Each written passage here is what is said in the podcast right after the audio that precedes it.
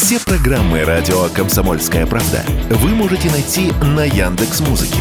Ищите раздел вашей любимой передачи и подписывайтесь, чтобы не пропустить новый выпуск. Радио КП на Яндекс Музыке. Это удобно, просто и всегда интересно.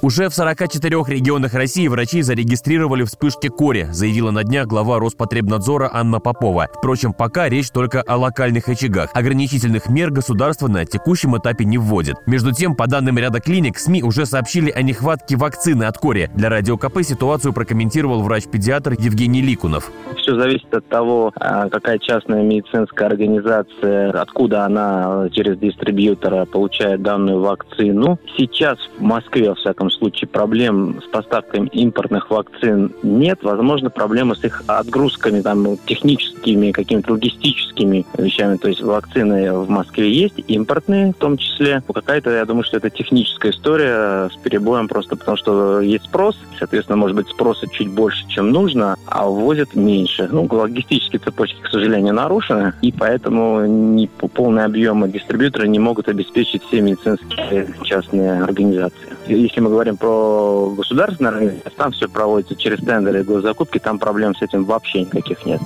Тут уместно напомнить о результатах, которые ранее показывала массовая вакцинация от кори в нашей стране, а их трудно переоценить, сказал радио КП вирусолог, сотрудник НИЦ эпидемиологии и микробиологии имени Гамалеи профессор Анатолий Альтштейн. Вообще корь до вакцинации, корь у нас, корью болели сотни миллионов детей в год. И, и в странах, где плохое питание, где не хватает витамина А детям в пище, там летальность была очень высокой. Два с половиной-три миллиона детей в год погибало. Ввели вакцинацию, все эти цифры пошли резко-резко вниз.